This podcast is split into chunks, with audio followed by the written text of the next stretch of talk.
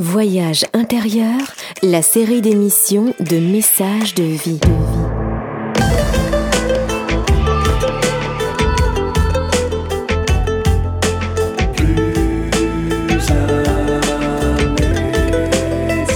Une émission produite par Richard Federman.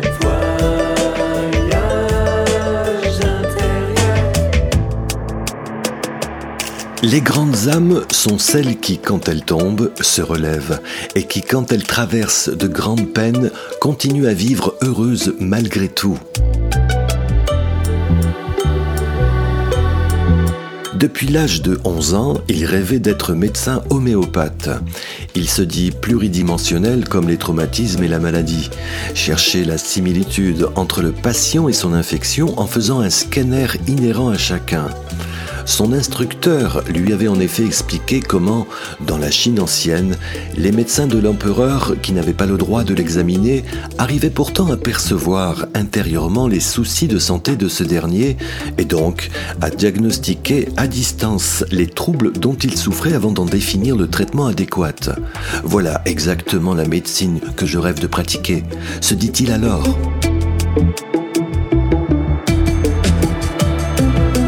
Edouard van den Bogart enseigne désormais son art à qui veut s'y former.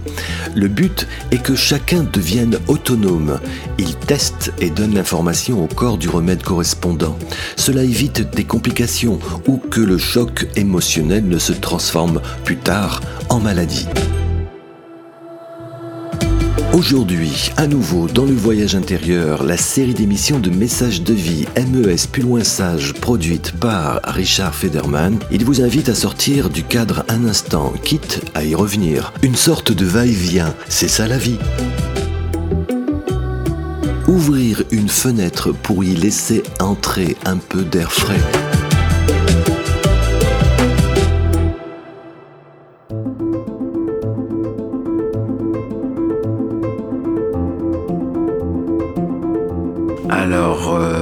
C'est euh, ce qui permet de montrer ce qui est vital pour nous. Donc, on, marque un territoire, on marque un objet, on marque euh, une feuille euh, sur laquelle on écrit, on marque une prescription avec sa signature. donc, c'est ce qu'on fait qui fait que quand on le reproduit, on devient remarquable. Quelque chose qui t'a qui t'a marqué aussi. Oh, des choses qui m'ont marqué dans ma vie, il y en a beaucoup. Euh, celle qui vient spontanément, c'est un jour, je faisais du tai chi chuan. Euh, je venais juste de l'apprendre à Bangkok. Et on était parti euh, dans un dispensaire dans l'Himalaya. Tous les matins, j'allais faire du tai chi au lever du soleil avec l'Everest derrière moi. Et euh, un matin, j'étais particulièrement bien connecté à tous les règnes du vivant, à l'univers, euh, au point que je pouvais faire le tai chi les yeux fermés. Et euh, j'étais vraiment dans une écoute de- des chants qui m'entouraient, de la communication avec les arbres et tout ça. Et tout d'un coup, je sens une perturbation de la force, mais pas négative. Donc j'ouvre quand même un œil pour, pour voir par rapport à ce que je ressens. Et je vois un énorme babouin devant moi, à deux mètres, assis, qui me regarde, silencieux, alors qu'ils sont normalement extrêmement agités, euh, qu'on dit qu'il faut faire attention parce qu'ils mordent, ils griffent, ils peuvent voler. Et donc, je referme les yeux, je continue à faire le tai chi. Et puis, je sens de nouveau le chant qui, qui modifie, que la force est en train de bouger autour de moi. Je rouvre les yeux et je suis en fait encerclé par euh, une vingtaine de singes, tous à la même distance, me laissant tout l'espace pour faire mon tai chi. Euh, Il y a juste deux petits qui vont essayer de venir me, toucher pour, essayer de voir, comme ils sont petits, ce que c'est. Et euh, le babouin va faire Hum et les femelles vont vite rattraper les petits et les ramener en bordure du cercle. Et puis après, euh, bah, j'ai continué à faire du tai chi et quand j'ai eu fini, j'étais tous repartis dans le plus grand des silences. Donc ça, c'est une expérience euh, de communication avec l'animal sauvage, parce que c'était des singes sauvages euh, dans l'Himalaya tout à fait euh, remarquable.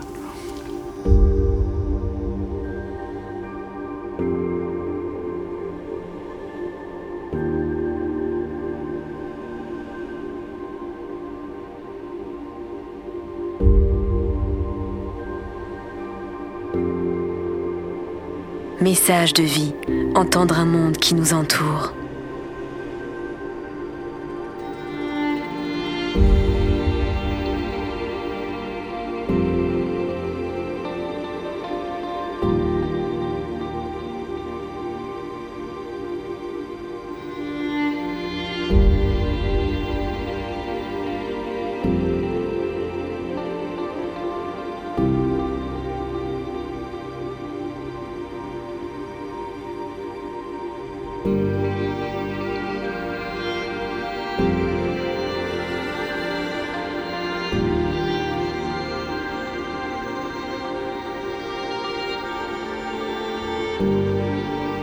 Vanden Bogart.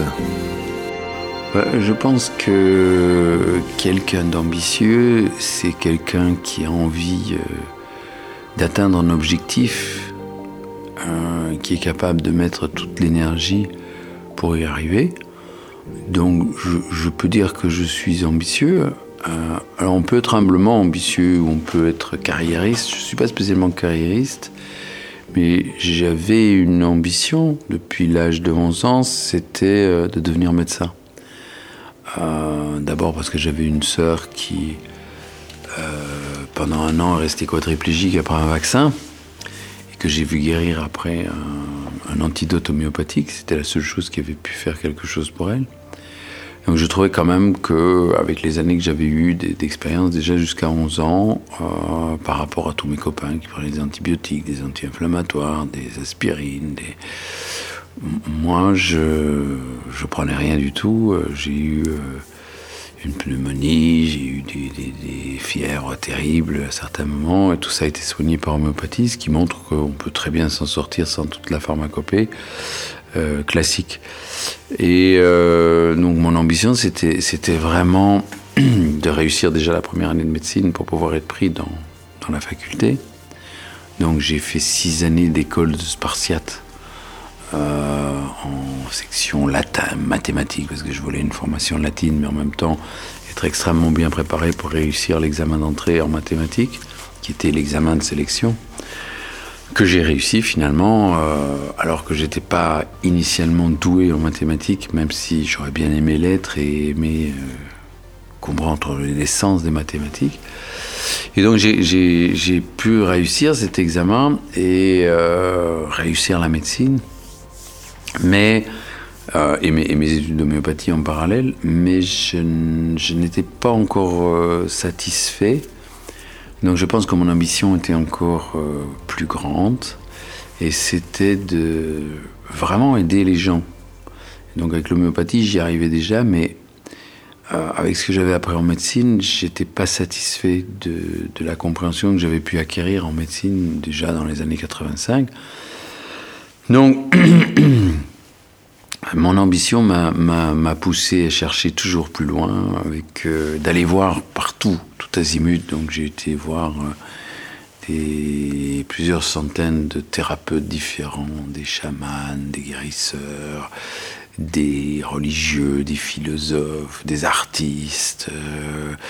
Euh, et, en fait, par la suite, je me suis rendu compte que les anciens Grecs avaient, pour devise que pour bien diriger la cité, la sienne d'abord et puis la cité extérieure, il fallait avoir euh, une connaissance, euh, en tout cas minimum que pour communiquer avec des experts, des huit piliers de la connaissance. Et les huit piliers de la connaissance, c'est les sciences, les arts, les religions, les philosophies, ça c'est les exotériques, et quatre ésotériques, à savoir euh, l'alchimie, la magie, la cabale et l'astrologie.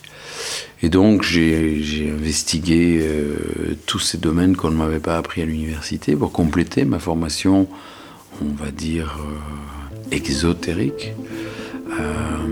et c'est ça qui m'a permis d'acquérir aujourd'hui l'expertise qui est la mienne.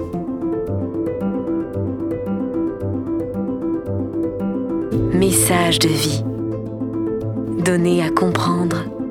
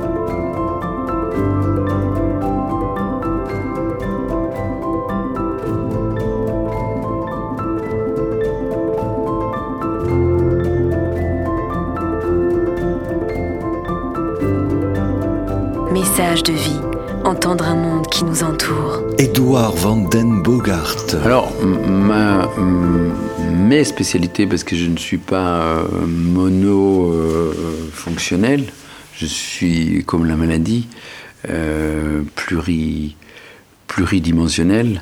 Donc, la première dimension, bah, c'est la médecine. La deuxième dimension, c'est que dans la médecine, j'ai développé en homéopathie une technique qui va s'avérer de plus en plus utile parce qu'il euh, y a de moins en moins d'homéopathes, de moins en moins de remèdes disponibles, etc. Même si maintenant il y a un petit regain par rapport à 2010 où tout était mis en place pour faire disparaître l'homéopathie des facultés, des pharmacies, de partout. Euh, donc j'ai développé une, une technique d'homéopathie que j'ai appelée l'homéopathie chamanique, l'homme cham, et qui en fait euh, permet de faire une chose euh, que personnellement je trouve magnifique. En, toute humilité, c'est vraiment quelque chose qui est descendu à travers moi. J'ai pas cherché comme un forcené, c'est au contact des patients que ça a émergé. Et c'est que euh, j'ai toujours cherché la similitude en homéopathie chez le patient entre son état et le remède, ce que la plupart des homéopathes font, mais la similitude aussi avec le bon nombre et avec le bon symbole, parce qu'il n'y a pas qu'une seule forme de dilution. On en connaît en France deux, la CH et la DH qui ont été faites par Hahnemann. En fait, il y en a plus que ça. Il y a la Korsakov en Russie qu'on utilise aussi en Belgique, en Angleterre, euh, en Suisse. Et puis j'en ai encore découvert d'autres. Qu'à l'époque d'Allemagne, il y avait Giniken qui avait mis une dilution, dynamisation formidable. Mais dans la pratique avec les patients, j'ai été amené à découvrir des nouvelles dilutions, dynamisation.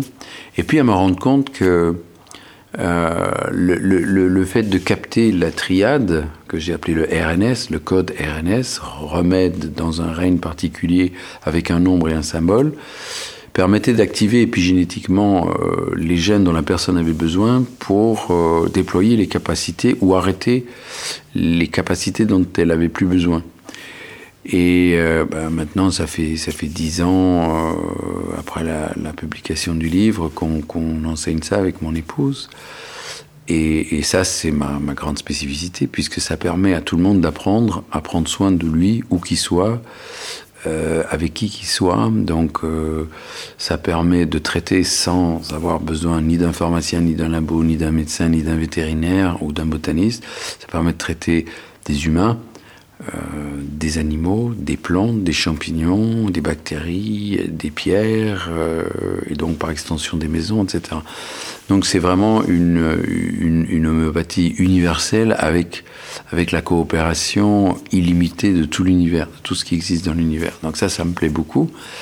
Puis ma deuxième grande spécialité, c'est euh, le décryptage biomédical des malaises, maladies, accidents, euh, et en fait de, toutes les difficultés que les gens rencontrent dans la vie et, et du pourquoi on choisit ça euh, dans telle famille, euh, que ce soit une voiture, que ce soit un lieu de vie, que ce soit donc c'est vraiment chercher le sens de, de tout ce qu'on fait. Considéré comme bien ou considéré comme mal, mais en biologie, il n'y a ni bien ni mal, la biologie est amorale. Et le décryptage me permet évidemment, avec les gens qui ont une maladie, d'aller chercher avec eux, euh, d'abord, euh, dans quel but ils font cette maladie, quel sens ça a dans leur vie de faire cette maladie-là, parmi les milliers qui existent, et quelle est la sagesse qu'ils ont à en retirer pour ne plus en avoir besoin, et pour ne plus avoir à récidiver, etc. Donc euh, ça rejoint un peu la philosophie après, euh, bon, je, vais plus loin aussi parce que c'est intéressant quand on a la biographie. Je demande aux gens d'écrire leur biographie, de chercher à travers leur biographie le fil rouge de leur maladie et de voir qu'il y a, y a un réseau de maladies. Que les maladies qu'on fait dans une vie, elles, elles, ont une fonction initiatique et elles ont euh, un ordre d'apparition et un sens d'apparition dans la vie des gens. Donc ça, ça m'intéresse beaucoup aussi. Et donc tout ça, ça m'a conduit aussi à développer euh, un, outil nouveau en psychogénéalogie qu'on a appelé l'arbre minute, qui consiste à demander aux gens de dessiner en deux minutes leur arbre généalogique. Et par ce biais, c'est comme s'ils faisaient un scanner de euh, la manière dont ils se représentaient ici et maintenant le passé. Mais donc ce n'est pas le passé, c'est le représenter dans le présent du passé. Donc on ne travaille pas dans le passé, on travaille dans comment je me représente et à partir de la manière dont il se représente, et euh, comme dit Marc Vella, des fausses notes ou des choses qu'ils ont fait en trop ou en pas assez, d'aller rechercher là où il y a des zones de perturbation dans le représenté, donc c'est-à-dire des, des, problèmes psychiatriques quelque part, même si on ne les qualifie pas de psychiatriques dans le sens euh, majeur comme on connaît, mais c'est quand même des perturbations dans le représenté de la famille. Par exemple, il y a des gens, ils vont oublier leurs partenaires, ils vont oublier leurs enfants, euh, ils vont oublier leurs parents, ils vont euh, s'oublier eux-mêmes sur le dessin, donc, euh, alors que c'est leur arbre. Et, à partir de là, eh bien, il y a moyen de faire tout un accompagnement de structuration et du dessin et du cerveau en même temps, pour ensuite arriver en hypnose ericksonienne à aller rencontrer la mémoire des ancêtres qui vit en nous, pour euh, faire en sorte que cette mémoire soit en paix en nous et ne soit plus l'occasion d'attirer des accidents, de déclencher des malaises ou des maladies, de, de rester bloqué dans des situations. Donc c'est en fait, ce sont des outils, il y en a encore d'autres. Hein. je m'intéresse aussi beaucoup à la périnatalité, qu'on travaille dans des eaux chaudes en Italie. Mais ce sont en gros les outils principaux avec lesquels euh, j'œuvre aujourd'hui. Voyage intérieur, la série d'émissions de messages de vie.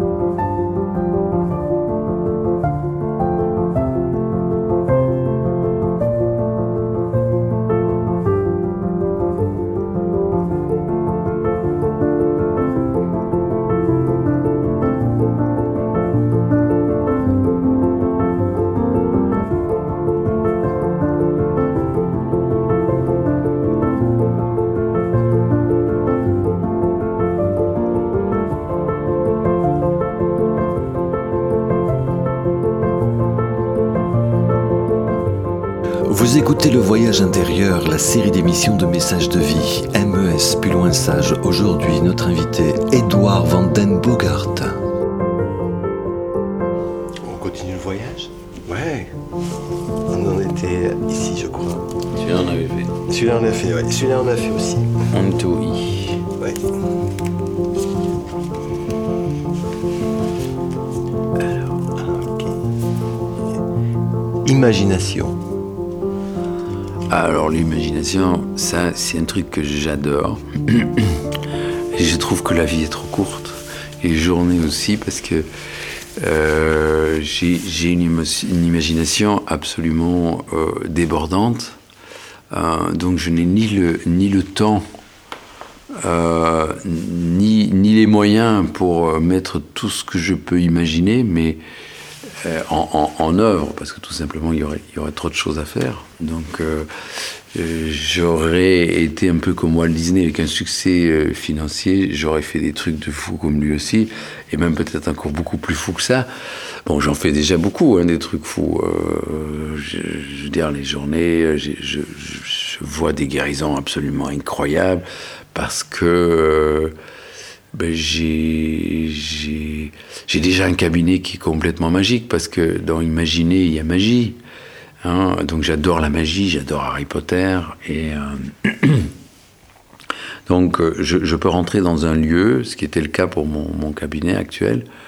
Euh, et c'était un lieu sinistre. Mais d'un coup, euh, grâce à mon imagination, j'ai pu voir ce que le lieu allait pouvoir devenir. Et je l'ai fait. Ici, un cabinet complètement euh, magique, avec des meubles que j'ai dessinés, avec une bibliothèque que j'ai dessinée. J'ai des escaliers pour monter dans ma bibliothèque. J'ai une fenêtre pour voir à travers ma bibliothèque, pour laisser passer le soleil, pour regarder l'arbre à travers la bibliothèque dont il vient. Euh, j'ai fait monter le jardin euh, qui est un étage plus bas par des câbles jusque sur la terrasse pour que le végétal soit à mes côtés, que j'ai le contact avec le jardin.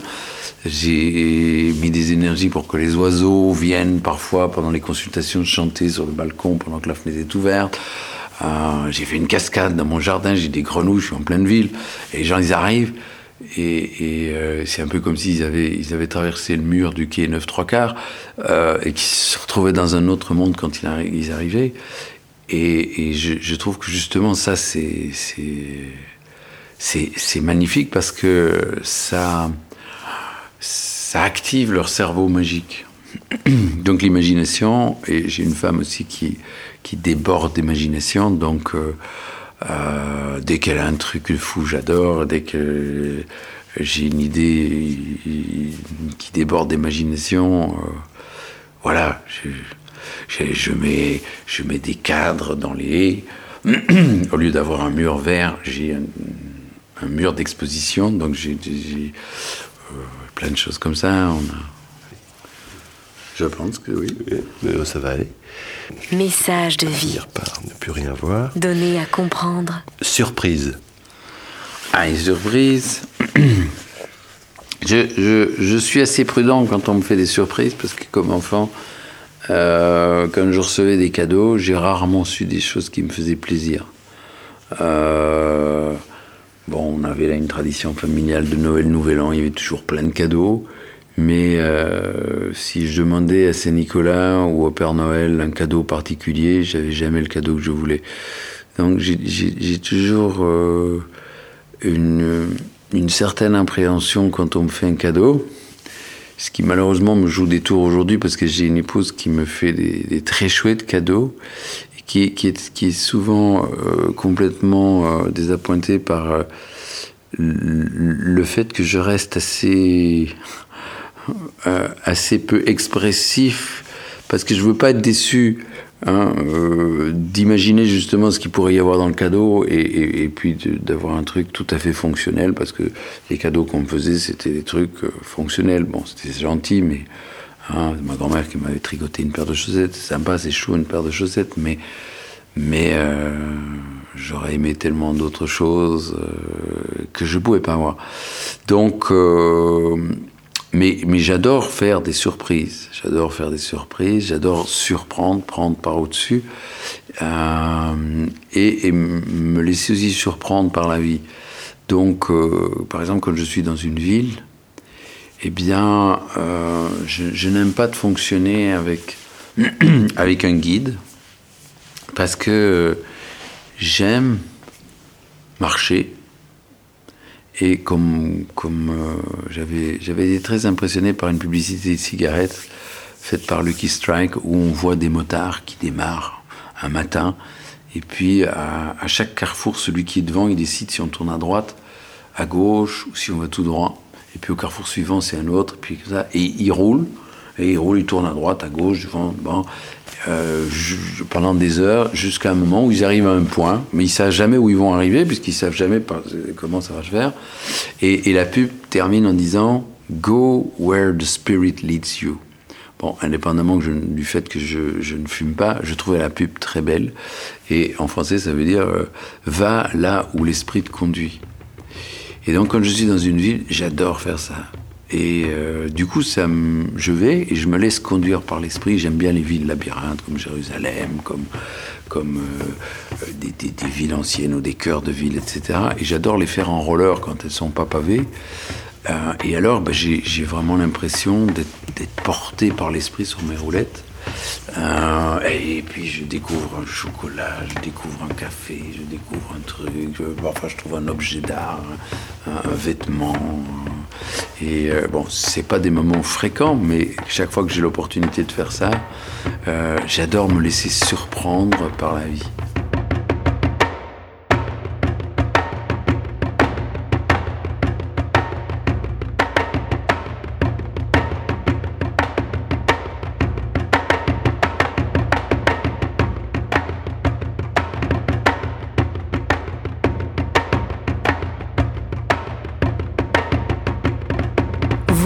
Intérieur, la série d'émissions de messages de vie.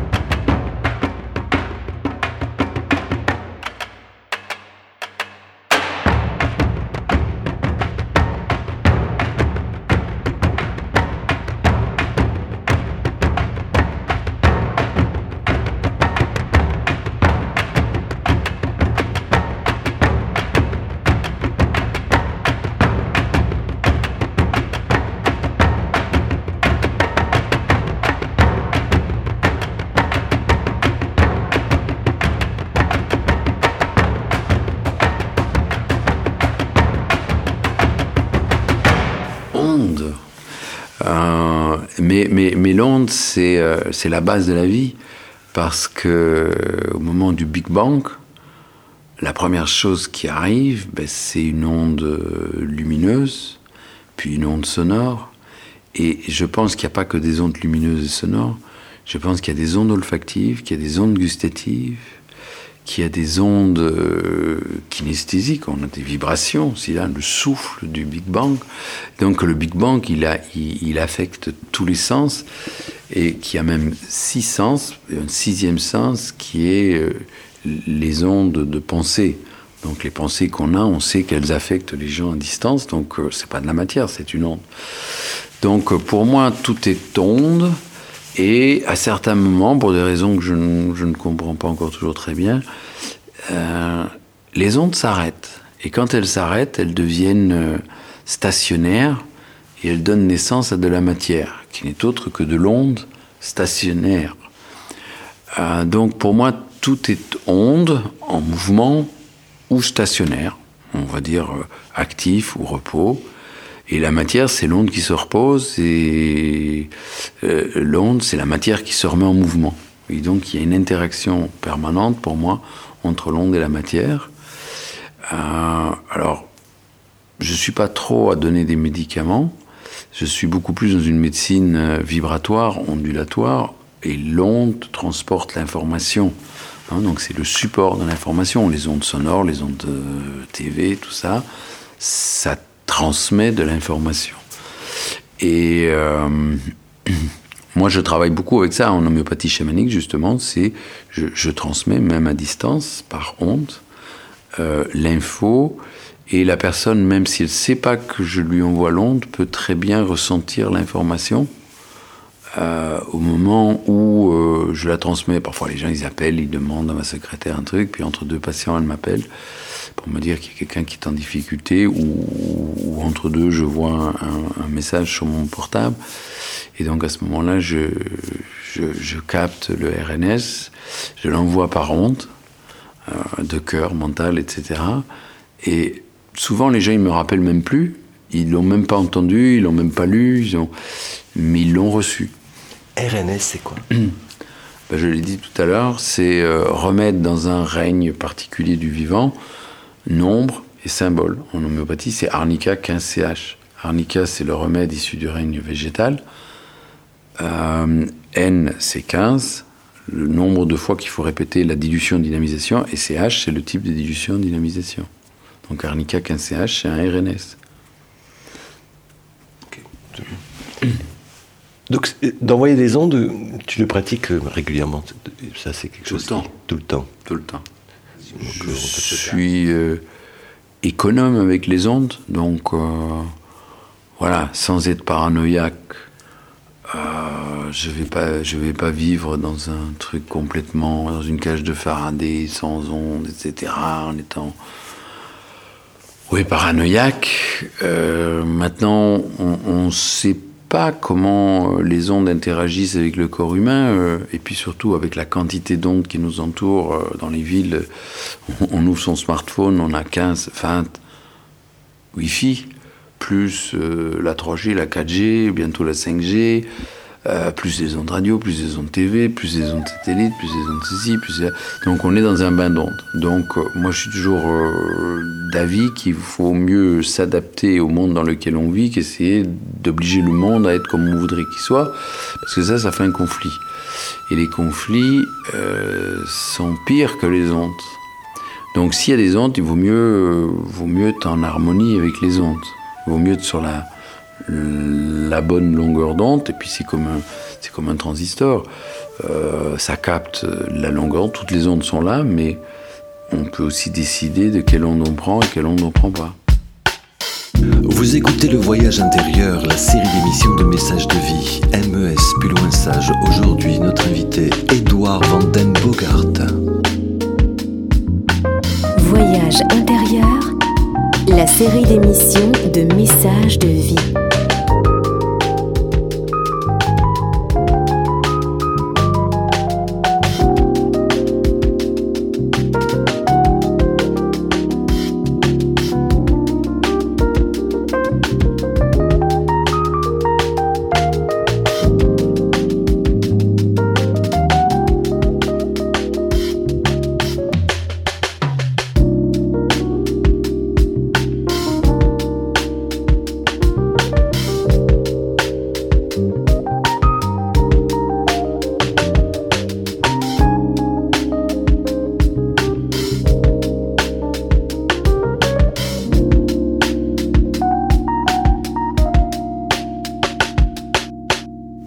Événement, une rencontre, une personne, un livre, un animal ou un végétal qui a changé ton regard sur ta vie? Alors je dirais c'est euh, mon premier chien euh, qui s'appelait Daris. Alors Daris, euh, j'ai été le chercher dans un refuge en rentrant d'un d'un pèlerinage très particulier, puisque je devais aller à Medjugorje, en, ex-Yougoslavie. Et, en fait, je devais prendre le dernier bateau qui allait partir. il s'est passé un événement tout à fait incroyable. C'est que j'étais très stressé ce jour-là. Donc on est allé au bateau, on a fait valider les tickets, tout, et puis bon, on était vraiment très à l'avance parce que j'étais angoissé, sans savoir pourquoi. On dit bon maintenant on va aller nager un peu dans la mer.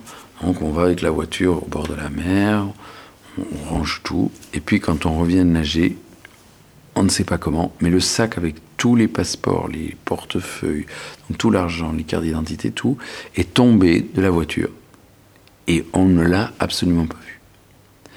Donc quand on est revenu au bateau, qu'on a voulu monter dans le bateau, on a été refusé et on a, euh, on n'avait plus rien. On se retrouvait dans le fin fond de l'Italie à Bari, sans identité, sans argent, sans rien, avec juste une voiture avec un plein, mais qui était insuffisant pour revenir jusqu'en Belgique.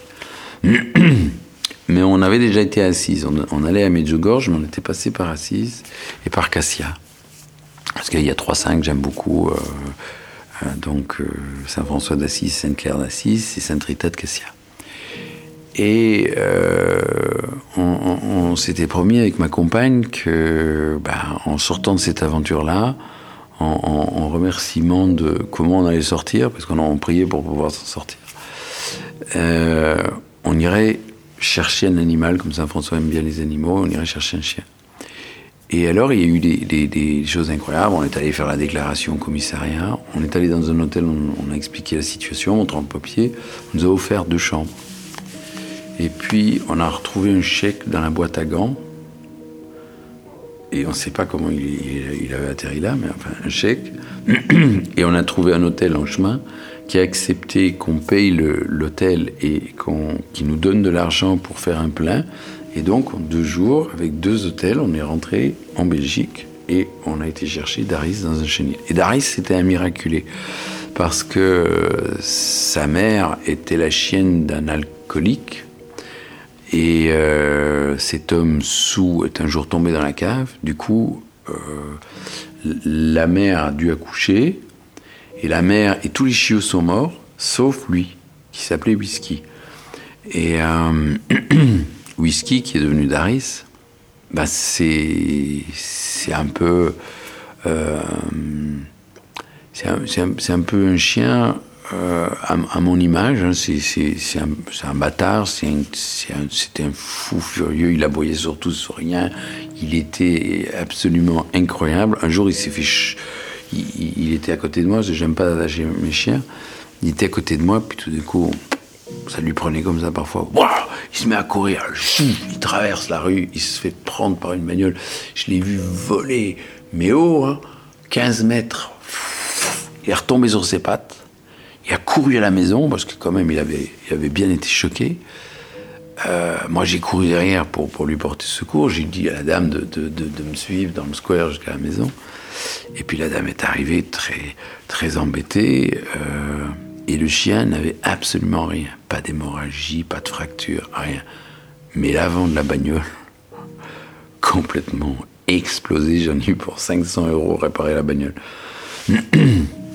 Donc c'était un chien spécial, déjà parce qu'il avait survécu euh, à la mort une première fois. Là, il aurait pu... Euh, avoir la tête complètement explosée. Il n'a pas eu la tête explosée, il n'a rien eu. Hein, donc c'est vraiment un incassable. Et euh, je, je, me suis demandé quand même pourquoi c'était celui-là qu'on avait choisi. Message de vie donné à comprendre.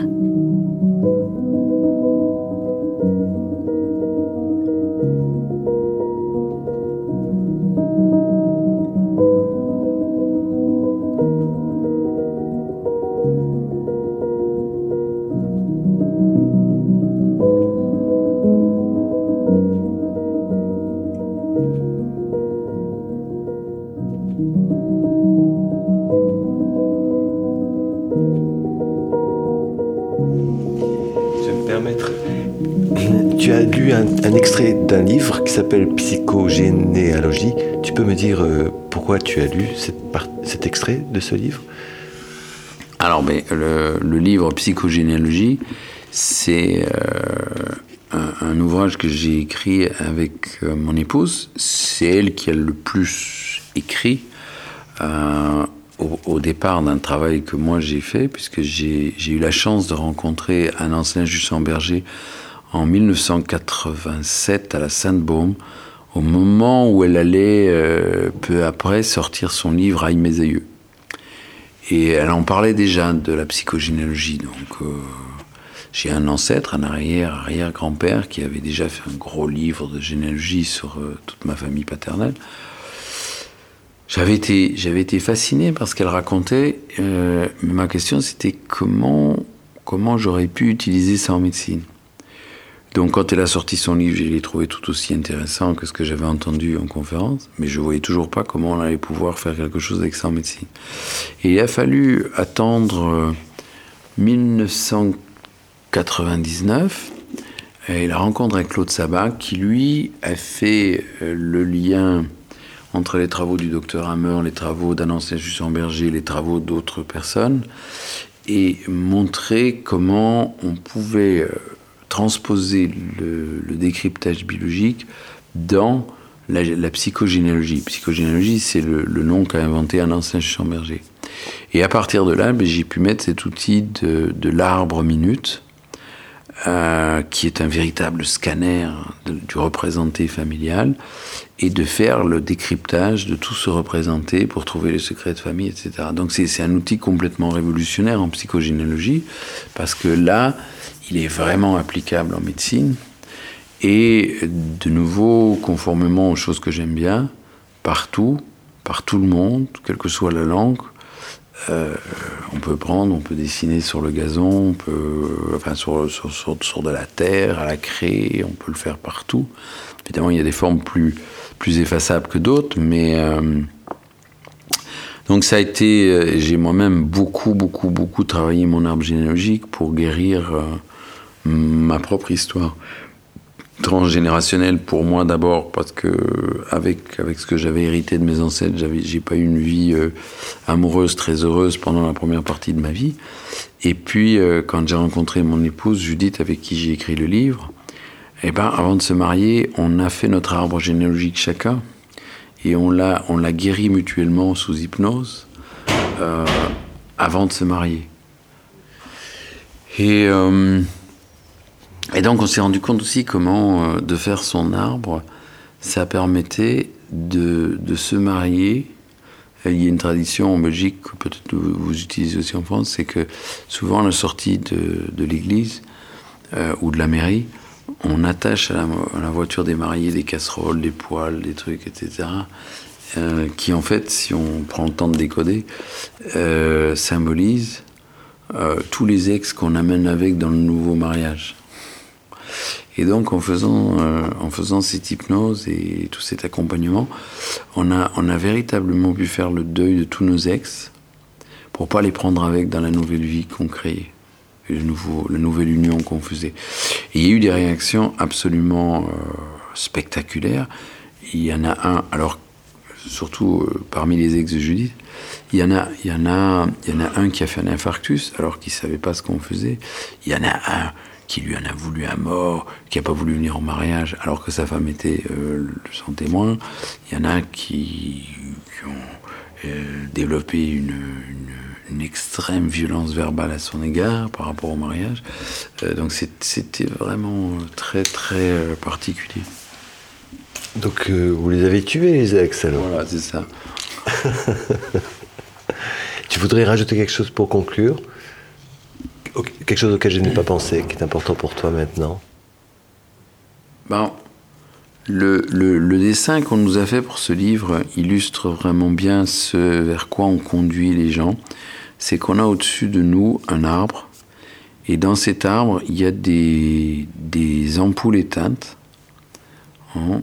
Et en fait, le, le travail sur la généalogie, c'est de rallumer tout, ou de mettre en lumière toutes ces, toutes ces vies desquelles on découle.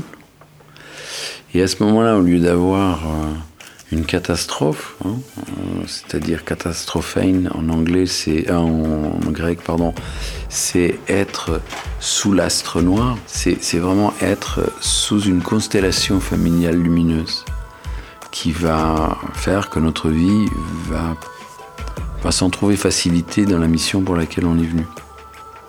Merci Edouard.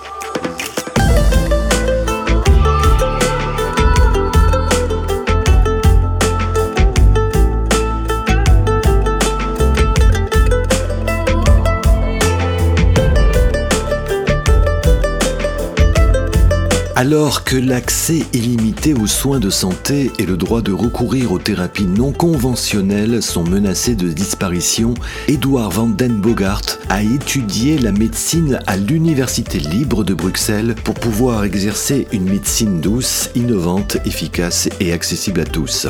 À l'origine d'une nouvelle forme d'homéopathie sensitive et évolutive, Edouard van den Bogart et sa femme Judith van den Bogart ont écrit deux ouvrages, L'homéopathie sensitive et psychogénéalogie, manuel d'auto-décryptage de votre arbre minute. Je vous invite également à nous retrouver la semaine prochaine. Portez-vous bien. Bye.